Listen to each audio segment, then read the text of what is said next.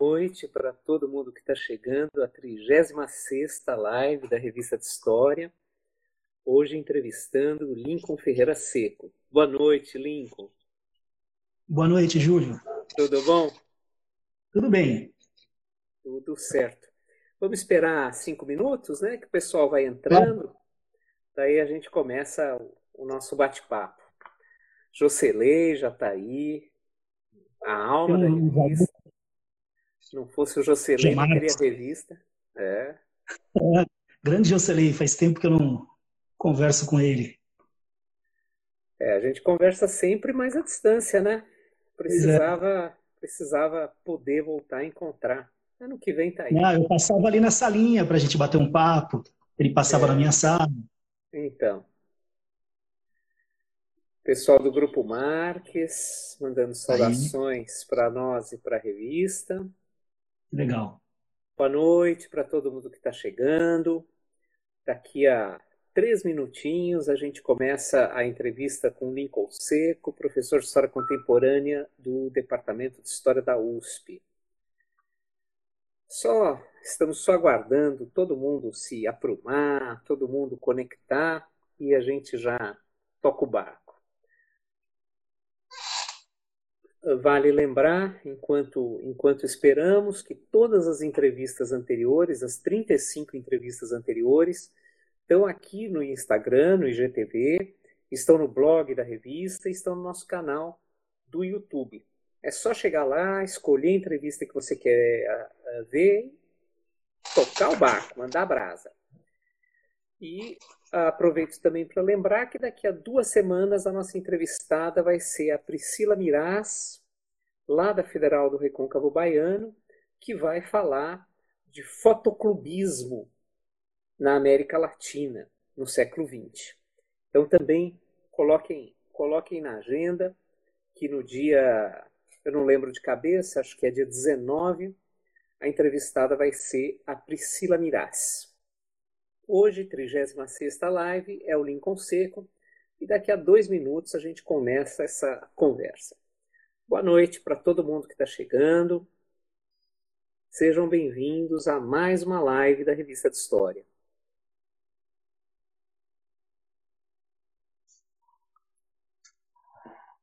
A gente, pelo horário, não tem que concorrer com a Olimpíada, que facilita. Ainda bem. Já pensou em entrevista ao mesmo tempo de uma final da, da garota lá do skate? Ah, tá é, do vôlei. Essas coisas, não, não dá. Mas o fato de ser lá no, no, do outro lado do mundo ajuda, né? Ajuda. Bom, boa noite para todos que estão chegando. Já já a gente começa, um minutinho a gente começa. Sejam bem-vindos a essa 36 live, com o tema Esquerda e Direita na História do Brasil. O entrevistado é o Lincoln Ferreira Seco, querido colega do Departamento de História da USP. Quem quiser ler os artigos que o Lincoln já publicou na revista, um deles a gente divulgou pelas redes ontem, outro a gente divulga pelas redes amanhã, mas na verdade também é só entrar no site da revista, usar o motor de busca, pelo nome, você chega aos artigos.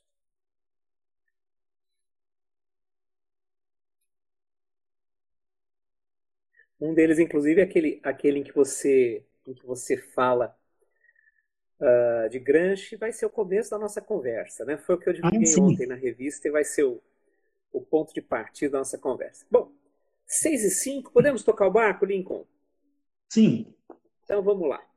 Bom, hoje, na 36ª live da Revista de História da USP, a gente tem um prazer muito grande de receber o Lincoln Seco. O Lincoln é graduado em História pela USP, mestre e doutor em História Econômica, também pela USP, livre docente em História, sempre pela USP. Ele é professor do Departamento de História, onde atua na área de História Contemporânea desde 2003. O Lincoln tem muitos artigos publicados em livros, em periódicos, tanto brasileiros quanto estrangeiros, e entre os livros publicados, eu destaco cinco: Granche o Brasil, Recepção e Difusão de Suas Ideias, que saiu pela Cortez em 2002. A Revolução dos Cravos e a Crise do Império Colonial Português, saiu pela editora Alameda em 2004. Caio Prado Júnior, O Sentido da Revolução, lançado pela Boitempo em 2008. História do PT, que saiu também pela, saiu pela Atelier em 2011, em primeira edição, e já está, se, se eu não estou enganado, Lincoln já está na quinta edição, né? Sim. E A Batalha dos Livros, também pela Atelier, em 2017. Lincoln, um prazer te receber aqui. E você propôs como tema para essa conversa esquerda e direita na história do Brasil. Mas eu queria, como eu comentei agora há pouco, e sobretudo pensando também no, no, no, artigo que você publicou na revista 2003, 2004, não me lembro agora de cabeça, relacionado ao seu, ao seu mestrado, que foi sobre a recepção das ideias de, de Gramsci no Brasil, eu queria, eu queria que a gente começasse justamente por Gramsci. Gramsci que, que curiosamente virou virou um nome conhecido né, e citado com frequência e sempre com conotação negativa, lógico, pela, pela, pela direita ascendente, né, nos últimos anos. Tem lugar para Gramsci no Brasil? Qual é, qual é a atualidade das ideias de Gramsci? Júlio, em primeiro lugar, muito obrigado pelo convite para participar aqui dessa live, é, que é um instrumento da nossa tradicional revista de história que nós gostamos tanto. Então, eu agradeço muito por esse convite. É, bom, é uma bela pergunta, né? É, Gramsci tem lugar e tem lugares, né? É, a gente talvez mais para o final pode é, até ingressar nesse tema dessa apropriação é, feita por uma tendência é, fascista, bolsonarista, agora nos dias atuais, olavista, né? de uma caricatura do pensamento de Gramsci. Mas é, quando eu, eu, fiz a minha pesquisa, foi em meados dos anos 90, sobre a recepção das ideias de Gramsci no Brasil, é, em primeiro lugar, é claro que é um, é um trabalho é, que tem lacunas, porque eu fiz um mestrado em meados dos anos 90 sem a informática, né? É, então hoje você, eu passava meses num arquivo, hoje você entra na biblioteca digital da Biblioteca Nacional e encontra muitas referências. Mas, é, mesmo assim, eu acho que as minhas conclusões não mudaram muito. Né? Nós temos um processo de recepção do Gramsci no Brasil, em primeiro lugar, como uma figura moral, pouco conhecida do ponto de vista do seu pensamento, é, mas isso não era um privilégio do Brasil. Na verdade, a gente esquece que Gramsci, nos anos 20, na Itália, é uma coisa: ele é um dirigente político, ele tem um certo reconhecimento, como dirigente político, mas de um partido, que é o Partido Comunista da Itália, que ainda é um partido pequeno, né, que incomparável é o partido italiano que surge no pós-Segunda Guerra Mundial, é o maior partido comunista do Ocidente. E também a obra de Gramsci só é publicada no pós-guerra, no pós-Segunda Guerra Mundial, depois da sua morte. Né? Então, é a partir dos anos 50 e 60 que, de fato, há uma recepção. Antes disso, há uma espécie de pré-história dessa recepção. É, e no Brasil, particularmente no, no, final dos anos 60, a publicação da, da sua obra. Não completa, né? Mas essa publicação tem uma decisão editorial que acabou condicionando muito o que nós sabemos de, de Gramsci aqui no Brasil. Porque, é, para quem não sabe, os cadernos do cárcere, eles, eles são cadernos labirínticos, eles têm uma escrita fragmentária, é, Gramsci trabalhava em vários cadernos ao mesmo tempo, ele escreveu 33 cadernos da prisão, e esses cadernos foram publicados pelo Partido Comunista, orientados, né? a edição foi orientada pelo Partido Comunista Italiano, no pós-Segunda Guerra Mundial, numa forma temática. Isso é importante a gente discutir, porque Gramsci não escreveu um livro chamado Os Intelectuais e a Organização da Cultura. Mas, na verdade, os, os textos que ele escreveu sobre isso foram agrupados pela edição temática, né, que separou os, os textos por temas. É, com isso, nessa primeira edição, nós perdemos muito daquilo que ele, que ele escreveu, porque ele muitas vezes escrevia uma, um primeiro texto, depois ele reescrevia esse texto, às vezes trocando uma única palavra ou algumas palavras. É, então, essa evolução do seu pensamento no cárcere nós não temos através dessa edição. Por outro lado, ela foi muito, muito importante, porque ela difundiu de uma forma, entre aspas, mais fácil é, o, pensamento gramsciano, mas isso condicionou a recepção desse pensamento. E no caso do Brasil, é, a única edição que nós tivemos por muito tempo foi essa, traduzida por uma equipe liderada pelo Carlos Nelson Coutinho. E mesmo assim não foi completa, alguns livros não foram publicados.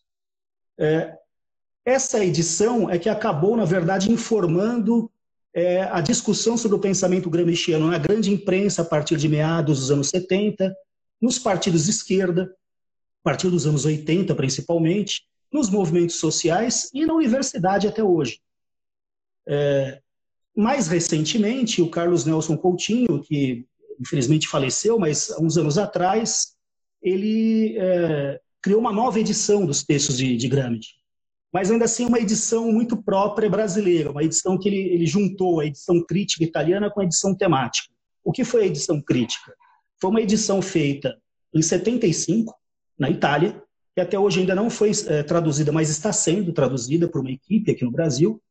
E nessa edição, os cadernos foram publicados na sua ordem espacial, ou seja, os cadernos, conforme Gramsci escreveu, saíram nessa edição e foi liderada por um filólogo gramsciano chamado Valentino Gerratana. É, essa edição nós teremos no Brasil. Mas é, isso significa que até hoje nós estamos é, distantes ainda dos mais recentes avanços da pesquisa gramsciana. Claro que não estou generalizando, tem muita gente pesquisando, mas é, há mudanças hoje no, na, na, interpretação de Gramsci que advém especificamente dessas discussões filológicas. Eu posso dar um exemplo, é, alguns exemplos. Sociedade civil.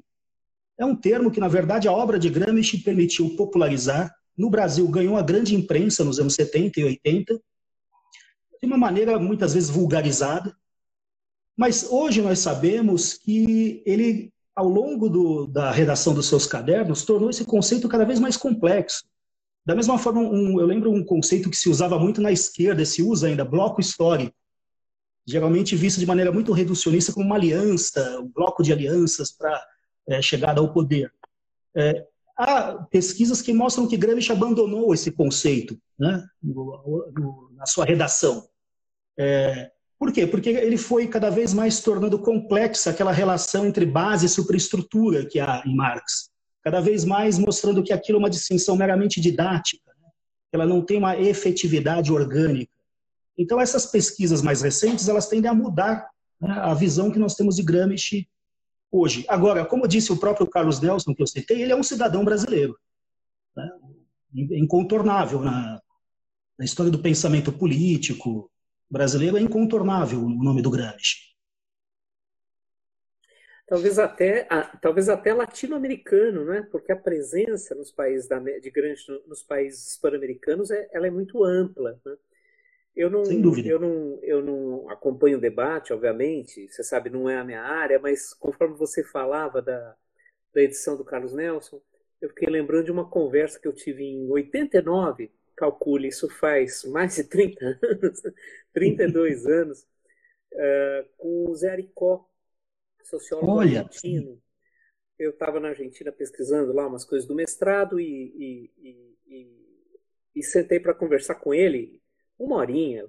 Uma figura extraordinária, né? mas foi pouco que eu pude conversar com ele. E, e numa dada altura, não era, não era esse o tema da nossa conversa, mas numa dada altura ele falou assim: se eu pudesse, se eu tivesse se eu tivesse tempo, eu queria começar a retraduzir todo o Gramsci, do começo ao fim, sem deixar escapar nada. Né? Um pouco, o, o, conforme você falava, me veio à cabeça esse comentário do, do Aricó, porque, porque ele traz justamente essa necessidade de você pensar de que maneira se organiza a publicação para que a, a difusão e o debate seja pautado de uma maneira ou de outra. Né? Então é muito interessante. E, e, na América Hispânica também, a presença de Gramsci é imensa. Né? No, Chile. Sim, no México. No México. Na Argentina. É. Né? Até em Cuba também, mais recentemente. Você tem toda a razão. E o José Aricó é o autor de um, de um livro que salvo engano, não foi traduzido ainda aqui sobre Gramsci, que, que, é o Diabo. Acho que é esse, mas esse livro não foi traduzido. Mas ele é um dos grandes uh, intérpretes de Gramsci na, na América Latina.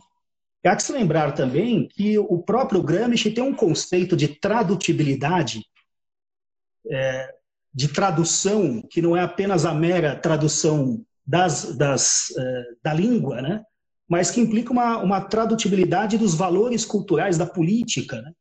É, então, quando nós pensamos em transpor, em traduzir a obra de Gramsci, não se trata, obviamente, que nenhuma tradução é inocente, mas não se trata de traduzir apenas a, de uma língua a outra, mas se trata também de fazer uma edição que tenha um vínculo orgânico com os movimentos sociais. Né? Porque essa ideia de tradutibilidade é a passagem da teoria à prática, ou da fusão da teoria e da prática.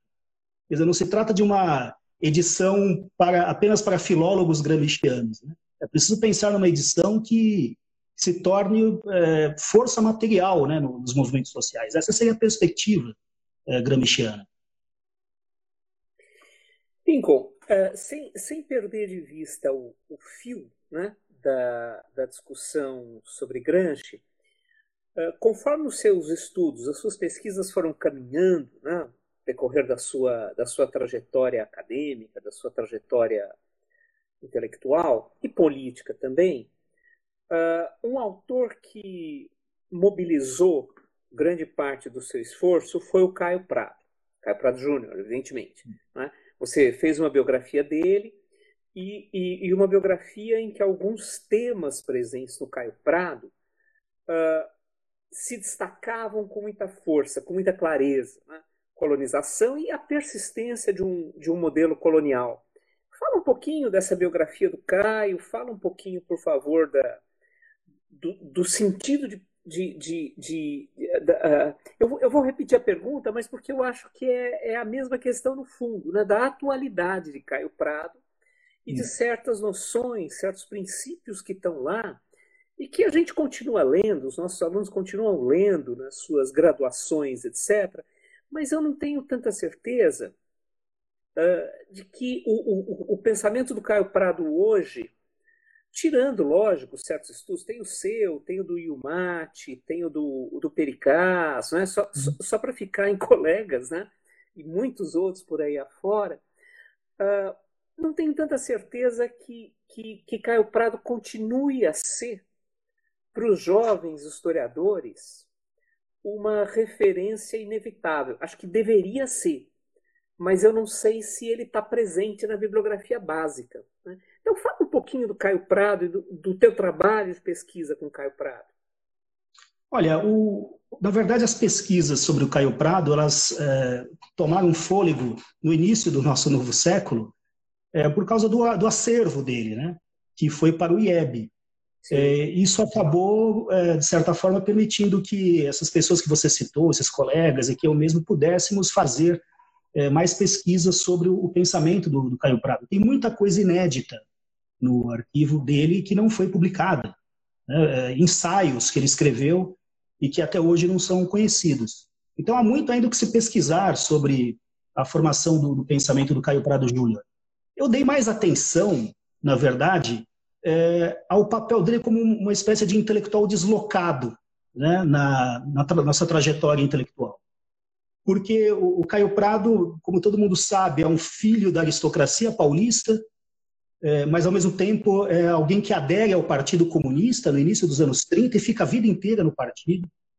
Por outro lado, ele nunca está plenamente integrado ao partido, está sempre numa uma rota de colisão com a direção do partido, mas nunca foi expulso do partido, nem rompeu, nem foi excluído.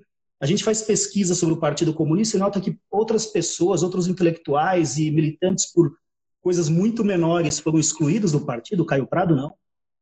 O Caio Prado também foi um intelectual deslocado na universidade. Né? Ele é formado em Direito, depois ele é, foi da primeira turma de alunos da nossa seção de História e Geografia da Faculdade de Filosofia. É, não terminou o curso porque foi preso né, a partir do levante comunista de 35. É, mas também na universidade ele foi um deslocado. Eu acompanhando a trajetória dele, eu vi que ele, na verdade, tentou integrar a universidade diversas vezes. Ele fez concursos, é, concursos eram anulados é, quando ele se, se inscrevia.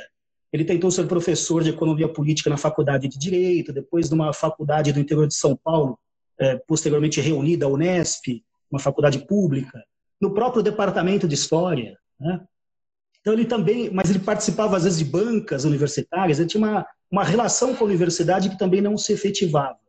Então ele ficou deslocado das principais instituições, digamos, culturais, intelectuais do período né, de, em, que, em que ele atuou. É, e ele tem uma, é, ele, ele, tinha uma proximidade também com o clube de artistas modernos no início dos anos é, 30. É, enfim, ele, ele transitava, né, por diversos, é, diversos grupos intelectuais, mas nunca se efetivou em algum lugar. Mas, ao mesmo tempo, eu acho que isso deu a ele, até pela condição econômica que ele tinha, uma independência de espírito para é, criar uma, uma visão muito própria da história do Brasil e deitou raízes. Existem coisas que o Caio Prado Júnior disse que se tornaram tão banais como o ar que a gente respira, porque entraram nos próprios livros didáticos, e nós esquecemos que alguém, em algum momento, foi pioneiro na, nessas afirmações. Né? Eu me lembro que, no início dos anos 80, quando eu estudava no colegial, ensino médio, é, a minha professora, era um momento que alguns professores da, da USP e de outras universidades estavam entrando na, na escola pública, às vezes até como professores é, substitutos. Eu me lembro que a minha professora deu a história econômica do Brasil, do Caio Prado Júnior, para a gente quebrar a cabeça e ler aquilo. É, então, ele teve, ele teve, de fato, uma, uma influência grande. Né? Agora, deixando de lado todo o debate acadêmico que há a partir dos anos 90 sobre, enfim, sobre o, o papel do mercado interno na colônia, o sentido da colonização, ainda hoje eu acredito que é, nós precisávamos é, dar mais atenção à obra do Caio Prado Júnior, porque é, eu vou citar uma colega nossa, né, que todos reconhecemos na casa, que é a Maria Odila, a professora Maria Odila. Ela tem um belo texto sobre o Caio Prado Júnior chamado Os Impasses do Inorgânico. É, e não só ela, vários dizem isso, né? O Caio Prado Júnior, ele, ele, naquela obra Formação do Brasil Contemporâneo, ele, de certa forma, ultrapassa um mecanicismo que dominava o marxismo europeu, especialmente o francês. É, então, ele, de certa forma, traz conquistas para a reflexão marxista no Brasil, muito antes da, do que aconteceu depois na França, nos anos 50, 60. É, na obra dele como historiador. Né? Ele também tem uma obra como filósofo, que é diferente, mas, enfim, eu acho que ele. É, o, o, Caio Prado Júnior notou a, uma persistência do que ele chamou de sentido da colonização, ou seja, do fato de que toda a nossa economia se estrutura para atender uma necessidade externa, principalmente, não interna. É, ele notou que isso é uma, um traço de longa duração, isso persistiu. E agora eu acho que ele é mais atual. Tem uma, uma razão simples para isso. O Florestan Fernandes, por exemplo, escreveu nos anos 80 que, com todo respeito, ele era amigo do Caio Prado, mas que o Caio Prado não tinha dado muita atenção a um processo de industrialização que ocorria no Brasil. Isso nos anos 80, mas o processo de industrialização no Brasil, que nunca foi uma verdadeira industrialização, ele atingiu seu zênite por volta de 85. Desde então, com alguns surtos, processo de reprimarização da economia brasileira. A propriedade da terra e a produção é, agroexportadora sempre foi vital para é, equilibrar as nossas contas externas e para obter divisas. Isso durante toda a história do Brasil. É, então, claro, o, Caio Prado Júnior disse muita coisa localizada que é superada pelas pesquisas, isso acontece com qualquer autor. Mas eu ainda acho que é, o que está acontecendo no Brasil nos últimos, nas últimas décadas, na verdade, confirma, infelizmente, a ideia do sentido da colonização. Né? Para ele, ele diria, acho que hoje, que nós somos ainda um país colonial. Incrível, né? É incrível, mas sim, sim. Uh, seja quando a gente passa pelo Granche, seja quando a gente passa pelo Caio Prado, na prática, e, e, e acho que esse é um dos, dos aspectos mais interessantes da tua trajetória, Uh, Abrem-se muitas portas, né? mas você tem um fio condutor. E esse fio condutor é também o fio condutor dessa entrevista, que está proposto no título da entrevista. Mais recentemente, esse fio condutor se traduziu num livro que sistematizava boa parte dessas reflexões, que é a, a, a, a Batalha dos Livros, é? uma história da esquerda. Por que, que a história da esquerda é a batalha dos livros? Excelente questão, Júlio, porque eu, eu acho que quando nós pensamos na história é, do, da esquerda no Brasil, em grande medida é uma história do Partido Comunista do Brasil, né, do Partido Comunista Brasileiro, é, que foi a principal agremiação política durante um largo período, nós já conhecemos muita coisa sobre a direção desse partido. Nós já conhecemos muita coisa sobre as tendências internas, as disputas, quem foi expulso e por que foi expulso, intervenções da Internacional Comunista. Nós sabemos muita coisa, sabemos é, os projetos políticos, econômicos, os debates sobre a Revolução Brasileira. Mas se nós é, ficarmos só é, nisso, e isso é importante, nós fazemos uma história idealista do Partido Comunista. O que eu acho que falta é se aprofundar numa verdadeira história materialista do, da, da esquerda no Brasil.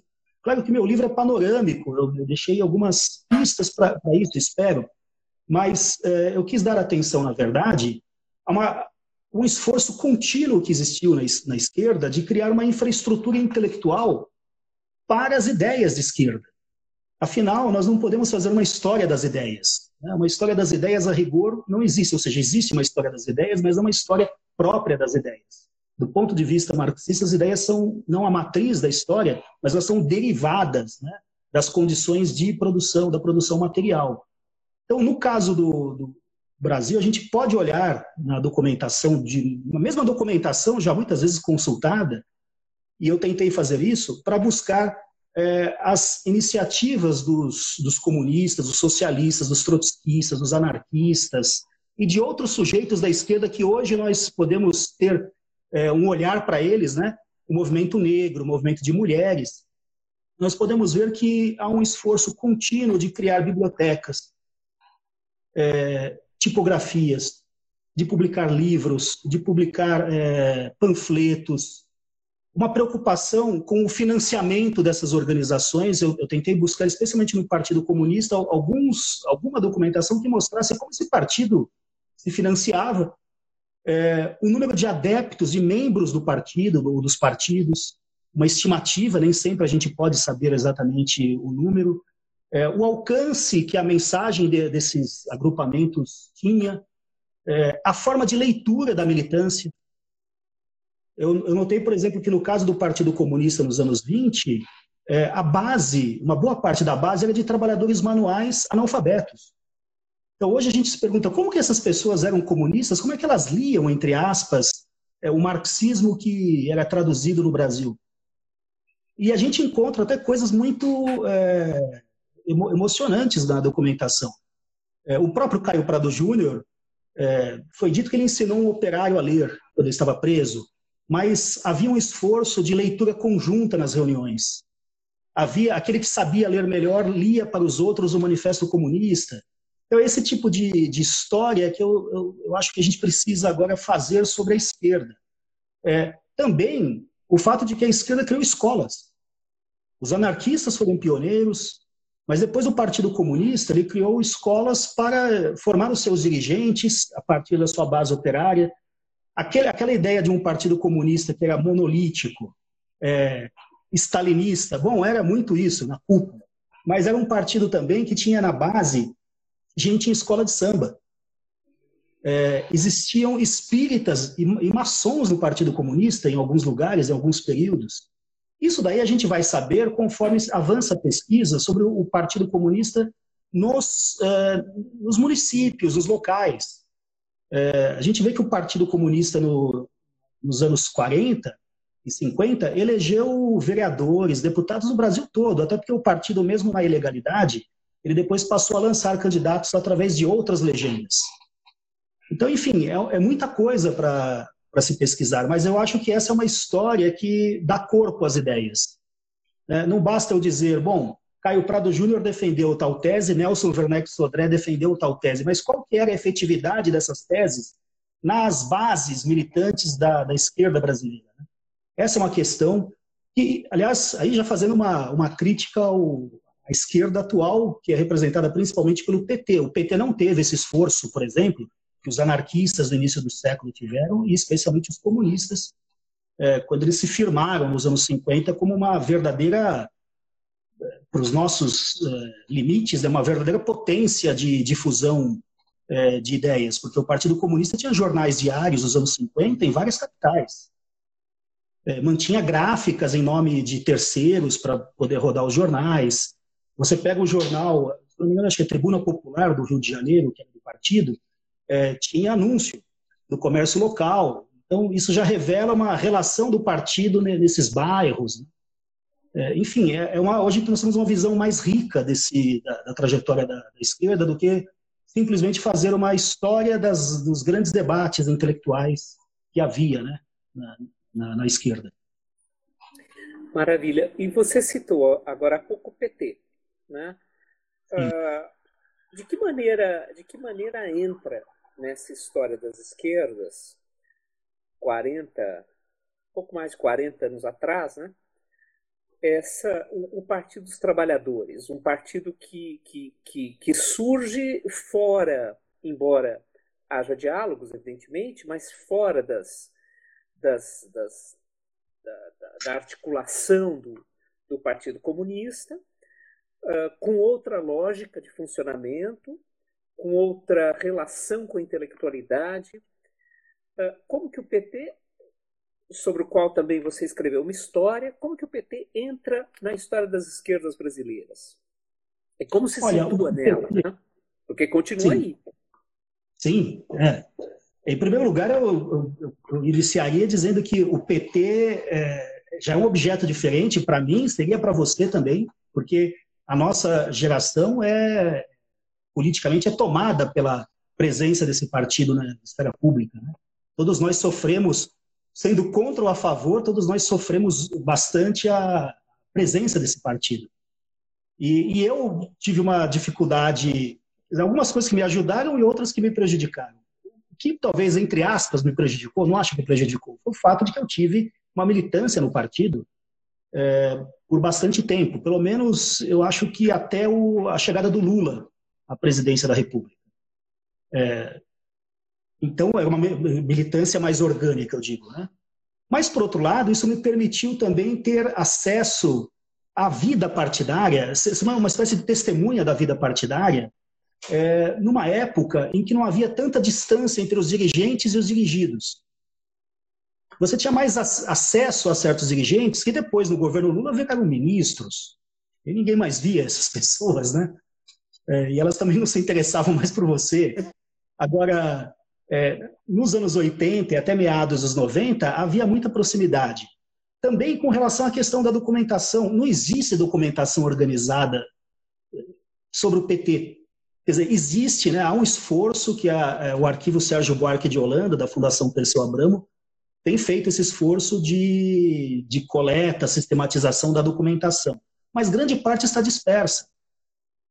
Então, como eu, eu tinha ia muitas reuniões, eu guardava muitos documentos também, pedi para pessoas conhecidas depoimentos e documentos. Isso também me auxiliou para reconstituir um pouco dessa história. Agora, não é uma história acadêmica. É, eu pensei em fazer, na verdade, um, um livro que servisse para os meus alunos, que servisse para os jornalistas que trabalham com o PT, para os militantes de esquerda ou que não são do PT também, é, que fosse uma, uma, uma história é, legível para muito além do universo acadêmico. E a primeira, acho que coisa é, que eu, eu notei pela documentação, a partir da documentação, foi que nós tínhamos uma ideia sobre o PT construída especialmente pela ciência política nos anos 80, em trabalhos que eram muito bons, mas que afirmavam a originalidade absoluta do PT na história do Brasil. O PT era original, o PT era uma ruptura com toda a tradição comunista, com a tradição trabalhista, entre aspas, populista. É... Bom, em parte era isso. Né? A outra coisa também que era afirmada é que era um partido que nasce das lutas operárias do ABC e se espraia pelo Brasil. Bom, no primeiro caso, veja o que é o, o que é o, o correr do tempo. Né? Hoje nós não temos mais essa visão de que o Partido dos Trabalhadores é aquele partido tão radical na defesa é, antipopulista, entre aspas, né, de uma democracia de base, de um novo sindicalismo. Pelo contrário, na verdade, a CUT ela acabou se adaptando muito bem à legislação trabalhista. E, aliás, hoje nós temos que defender a legislação trabalhista que o PT criticava nos anos 80, sendo destruída pela direita. Fazia sentido nos anos 80 aquele discurso anti-CLT até um, enfim, até certo ponto, porque o movimento estava em ascensão. Tratava-se de superar, especialmente a tutela do Estado sobre os sindicatos. Agora, hoje, os sindicatos estão na defensiva, eles querem, na verdade, é proteger a legislação trabalhista que está sendo destruída. É, ao mesmo tempo, as próprias ideias que o PT colocou em prática nos seus programas econômicos não, não são muito diferentes daquelas de setores de esquerda do PTB antigo, do PCB, basicamente se tornou um partido desenvolvimentista. E com relação a essa é, ideia de que o PT vai de São Paulo para as, entre aspas, periferias, a documentação não mostra isso. Isso eu achei mais interessante. Porque, na verdade, o PT tem, até meados dos anos 80, uma verdadeira estrutura federativa de núcleos de base. E era muito forte a ideia de que o núcleo de base tinha que ter poder no partido. E a gente olha pelos documentos que o PT brota em cada lugar do Brasil de maneira quase espontânea.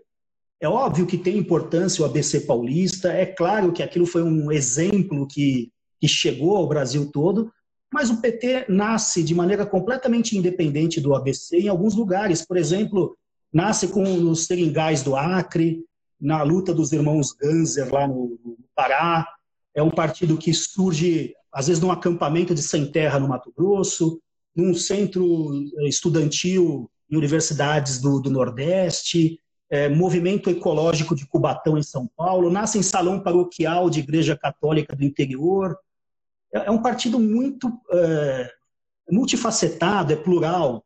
Então, é, o que eu, tentei fazer, na verdade, foi, de novo, aí volta ao fio da nossa conversa, né? tentar fazer também uma história do PT que não fosse uma história daquela velha discussão das suas resoluções, dos seus debates nos congressos. Claro que isso também é importante e eu falo disso. Mas é, não dá para julgar o partido pelo que ele diz de si mesmo. Então, o, o que eu procurei foi estabelecer quais foram as formas que o partido assumiu ao longo da sua trajetória para dar conta dos desafios e das contradições da realidade brasileira na qual ele se inseria. Então, ele teve uma forma que eu chamei agora de federativa, de núcleos. Ele teve, ele foi um partido de oposição parlamentar que se institucionalizou cada vez mais nos anos 90. Tem um contexto que explica isso, é claro. Ele se torna um partido de governo e é muito diferente daquele partido que surge nos anos 80 do ponto de vista da sua estrutura. É, quando eu escrevi, publiquei o livro, acho que foi em 2011, se não me engano, é, ali para mim era um ponto, um posto de observação perfeito, porque o partido tinha cumprido todas essas etapas. E naquele momento, dois terços dos membros do partido, mais ou menos, eram pessoas que entraram no PT já no século XXI. Ou seja, entraram num partido que estava no governo. É um outro tipo de adesão militante. Não estou julgando, não é uma questão de julgamento, mas isso muda a forma de existência do, do partido. Agora, surpreendentemente, nos dias de hoje, é, o partido está fora do governo e voltou a crescer a adesão. É, ele tem uma queda ali a partir da crise de 2013, 2014, 15, do golpe de 2016, mas ele passa a ter de novo uma, um certo apelo, até mesmo na, na juventude, né? É, não necessariamente universitária. Eu me lembro que eu conversava muito com jornalistas ao longo de toda essa crise. Você imagina, né, que de 2011, quando eu publiquei o livro até hoje, é só crise e o PT está no meio dessa crise. É um elemento quase principal do discurso sobre a, a crise no Brasil. E sempre me perguntavam, ah, agora o PT acabou? Eu falava, não, calma. Passava um ano, o PT vai acabar? Era sempre essa a pergunta. Né? E num dado momento eu passei a dizer, aí ninguém mais quis me ouvir também, é, que o PSDB que ia acabar, não o PT. E por quê? Não é nenhum mérito do, do PT. O PT, o PT ele estruturou o universo eleitoral brasileiro desde 89 até os dias de hoje. ele sempre esteve é, em primeiro ou segundo lugar nas disputas presidenciais. Ele estruturou a disputa eleitoral no Brasil. Há cientistas políticos que já falam isso há bastante tempo. Existe o petismo e o antipetismo. É isso que estrutura a disputa política no Brasil. Ora, é, o PSDB, ele tinha uma espécie de jogo mais ou menos acertado, né? né? em que ele seria o antípoda do PT a partir de 94, com a eleição do Fernando Henrique Cardoso. Mas o que acontece? Na medida em que, o, na minha opinião, o PSDB embarcou na canoa furada do golpe, quer dizer, ele próprio retirou o solo político no qual ele podia se postar como partido antipetista. Ele quis tirar o PT, na verdade, do, do, do campo político. Ora, não estou dizendo que isso não possa acontecer no futuro, mas o PT é um partido muito enraizado na sociedade brasileira. Porque o PT, como agremiação política, ele é só uma espécie de ponta do iceberg de um vasto campo popular no Brasil, que é formado por outros partidos de esquerda, por movimentos sociais, tanto dos anos 80 quanto novíssimos movimentos sociais que surgiram mais recentemente, sindicatos, é, igreja progressista, que ainda tem importância, a gente acha que não, as TEBs ainda têm importância no, no Brasil, apesar do crescimento dos neopentecostais, enfim, o, o PT não é aquela agremiação política apenas é, é, envelhecida, com é, dirigentes preocupados na sua própria reprodução dos cargos. Ele é, na verdade, também a expressão desse campo popular que existe no Brasil, que existia antes também. Né? Ele se modifica nos anos 70, mas existe um campo popular na política brasileira organizado, pelo menos desde os anos 40, 50, né? quando a, as eleições se tornam um aspecto importante da vida nacional. Lincoln, você falou agora há pouco, enquanto você, conforme você desenhava essa trajetória, tanto do PT como já insinuando sinais de um antipetismo né, que aparece em alguns setores, você falava da, do, do PT no centro das crises a partir, enfim, nos últimos, vamos dizer, seis, sete anos pelo menos. Né? Uh, é também um momento em que se engendra o que alguns anos antes parecia altamente improvável, mas se engendra, se engendra a volta do discurso da ameaça comunista. E se constrói, sobretudo mais recentemente, um anticomunismo, um improvável anticomunismo num país que que nunca passou perto do comunismo. De que maneira esse, essa discussão sobre anticomunismo, que impulsionou o bolsonarismo, é claro, como é que ela afeta a discussão, o, o debate sobre a história das esquerdas e nos permite conectar a história das esquerdas à história das direitas no Brasil? Como é que essas coisas se juntam nos anos mais recentes e ganham a relevância, o peso, né, a força que a gente a, a que a gente assiste hoje. É, Júlio, em primeiro lugar, é, o bolsonarismo ele não é um raio em céu azul. Né? É, é, claro, tem uma conjuntura crítica que, que explica a oportunidade histórica que se abriu para uma força de extrema direita, na minha opinião, de características fascistas, chegar ao, ao governo. Mas, na verdade, nós temos que lembrar que nós temos uma, uma, uma história desse tipo de, não só de pensamento de extrema-direita, de extrema -direita, mas de prática no Brasil. É, em primeiro lugar, sempre houve organizações da extrema-direita com certa popularidade, entre aspas, com certo apoio social.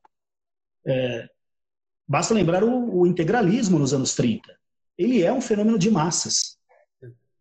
O Partido da Representação Popular, que foi criado depois pelo Plínio Salgado nos anos 50, e lançou, aliás, ele foi candidato a presidente da República, ele chegou a ter cerca de 8% dos votos, acho que foi na eleição em que o Juscelino foi eleito. E os integralistas estavam presentes tanto nas Forças Armadas quanto eh, na articulação civil do golpe de 64. O próprio Plínio estava envolvido no golpe de 64. Mais recentemente, recentemente aqui para nós, né, o candidato Enéas, você se lembra?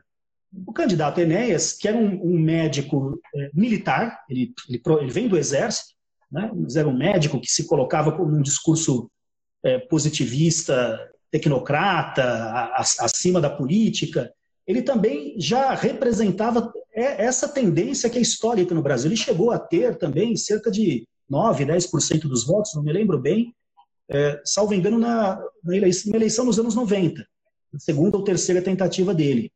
Eu não é. sei se foi na eleição que ele superou até o Quércia, por exemplo, e o Brizola, que eram figuras históricas né, da política brasileira. Então, há, uma, há um apoio social para esse tipo de, de movimento no, no Brasil. Agora, é claro, o Bolsonaro furou a bolha. Ele chegou à presidência da República pela via eleitoral. É, o que, que, nós temos que destacar aí nesse aspecto? Bom, primeiro você falou do anticomunismo, que hoje tem a forma do antipetismo. O antipetismo não é anti-PT. Aliás, desde que o Bolsonaro ganhou as eleições, não é tanto o PT que ele critica. É, o PT, de certa forma, ficou um pouco de escanteio. Né? Ele critica feminista, é, exposição de arte, performance artística, ele critica qualquer coisa. O PT quase não aparece mais na, nas críticas do olavismo, do bolsonarismo. Por quê? Porque o anticomunismo ele não é, na verdade, uma negação determinada do comunismo. Tem que prestar atenção nisso.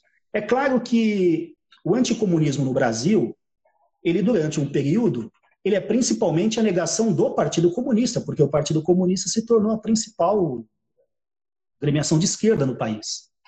E, claro, teve importância. Mas, uh, recentemente, eu escrevi um artigo para um, o blog A Terra é Redonda, tem publicado muita coisa interessante né, desde que surgiu, é, sobre o anticomunismo. Eu fiz uma rápida pesquisa na hemeroteca digital né, da Biblioteca Nacional, olhei alguns jornais e vi que tinha ali um discurso nominal, nominalmente anticomunista. E comecei a olhar, bom, vou, vou ler aqui um pouco dos, dos artigos, o que, que eles estão chamando de comunismo. Bom, não é um discurso é, dominante, claro, na elite imperial, é um discurso marginal, porque não havia no Brasil um grande movimento socialista, enfim, nada disso. Mas era um, um discurso que não era ignorante do desenvolvimento das ideias socialistas europeias, é um discurso contra, de medo da Comuna de Paris, porque as notícias chegaram no Brasil, a comuna foi discutida no parlamento, é, havia medo de que comunards viessem para o, o Brasil. Era um discurso principalmente anti-abolicionista. Então, a abolição era tratada como confisco da propriedade, portanto, comunismo. Era, às vezes, um discurso contra gasto público com educação, subvenção pública para artistas, e também havia essas bizarrices que nós temos de outra forma hoje, que levavam alguns é, deputados a dizerem que determinado gabinete do, do, do Império era comunista. É, é uma coisa interessante. Por quê? Porque, como eu volto a dizer, não é uma negação determinada do comunismo. Não sendo uma negação determinada do, do comunismo, ele é um fenômeno que não é racional. Eu não debato racionalmente com o anticomunismo. Eu compreendo o anticomunismo como um fenômeno histórico, racionalmente. Mas não é uma. É diferente de você debater com um liberal. Não, é, não se trata mais esse debate com um liberal. É, é um debate com uma, uma formulação é, compósita, bizarra. Aliás, vamos retornar ao Gramsci. O Gramsci tem uma categoria uma rubrica, como ele dizia, dos cadernos do cárcere, interessantíssima para a gente debater o olavismo, que é o que, ele, é o que ele chamava de lorianismo, porque havia na Itália uma espécie de Olavo de Carvalho, um pouco melhor, é claro, no início do século XX, é, chamado Aquile Loria, que era um, uma espécie de medalhão lá do, do conto do Machado de Assis, né? um sujeito carreirista, é, tinha um monte de, de, publicações, mas todas bizarras. Então ele defendia ideias como é, passar uma, uma é, algo grudento nos, nos, aeroplanos, nos aviões, para que asas, os pássaros grudassem nos aviões. E aí depois, quando o avião pousasse, aquilo viraria comida para os pobres. Ele tinha uma teoria sobre a relação da altitude com a delinquência. Ele dizia, olha, vamos colocar é, os bandidos em cadeias no alto da montanha porque eles vão se recuperar. Depois ele muda essa teoria. E o Gramsci faz uma análise disso, dizendo o problema não está na bizarrice que ele diz. O problema é que o sistema cultural italiano foi incapaz de impedir que uma figura como essa se estabelecesse nesse sistema cultural. Então, o Gramsci é muito crítico. Ele diz: olha, o Einaudi, o Luigi Einaudi, foi lá e publicou uma bibliografia das obras desse, desse sujeito. Ele, ele, é tido como uma pessoa que você pode debater com essa pessoa no, nas universidades, na imprensa. Então, ele, ele foi aceito. Então, o, o lorianismo é, é uma espécie de é, bizarrice que, para ele, serve exatamente nos momentos de ascensão do fascismo. Então, não é o Achille Lori em si, né? é o que essa categoria pode nos ajudar a explicar fenômenos como ele, como Olavo de Carvalho e como outros. Né? Então, nós temos, na verdade, é, essa, essa bizarrice, mas ela tem um sentido. Ela é uma bizarrice, ela é irracional, mas por trás dela é uma técnica racional. Uma técnica racional. Manipulação, sem dúvida. Olha o descrédito da cidade. A gente está já no, meio no limite do nosso tempo, a gente tem. Nossa, é rápido. É, pois é, esse é o problema, né? A gente tem mais cinco minutos, só seis minutos. Claro. E para fechar, eu queria te perguntar: o que, que nos espera ano que vem? É, pergunta do milhão. Eu, eu sinceramente, eu acho assim o seguinte: o bolsonarismo visivelmente perdeu algum apoio popular, mas haverá uma reação. Né? Ele agora parece que sinaliza com aumento de gasto público, de benefícios sociais, eu não acredito que depois de uma política genocida, como a que ele empreendeu, e ele empreendeu essa política genocida não é de maneira é, inconsequente do ponto de vista dele, é porque ele tem um compromisso com uma base que ele precisa mobilizar o tempo todo. É, mas eu acho que essa política genocida ela se chocou com alguns é, valores que estavam mais recônditos em grande parte da população brasileira. É, existe, é, para lembrar o nosso, nosso Thompson, existe uma espécie de economia moral também na população mais pobre do Brasil, que diz respeito ao SUS, diz respeito à ideia de que eu não devo pagar para ser tratado num, num posto de saúde ou num hospital, que isso é um absurdo, que a velhice tem que ser minimamente amparada. Eu sei que, claro, muita gente não acredita nisso, mas existe, existem esses valores, grande parte da sociedade brasileira, e eu acho que eles estão vindo à tona. Então, eu acho que existe uma possibilidade muito grande de derrota eleitoral do bolsonarismo. Agora, bom, é muito cedo para dizer, porque existem outros fatores. O bolsonarismo não é uma força democrática, evidentemente. É uma força que vai apelar para o uso da força, é, está umbilicalmente ligado à cúpula das Forças Armadas. Nós temos um governo militar no Brasil e é um governo que não tem uh, projeto nacional. Os militares, na minha opinião, não têm mais projeto nacional há muito tempo, até que tiveram algum dia. Estão muito mais preocupados com interesses corporativos, com negociatas, com benesses pelo fato de estarem no governo.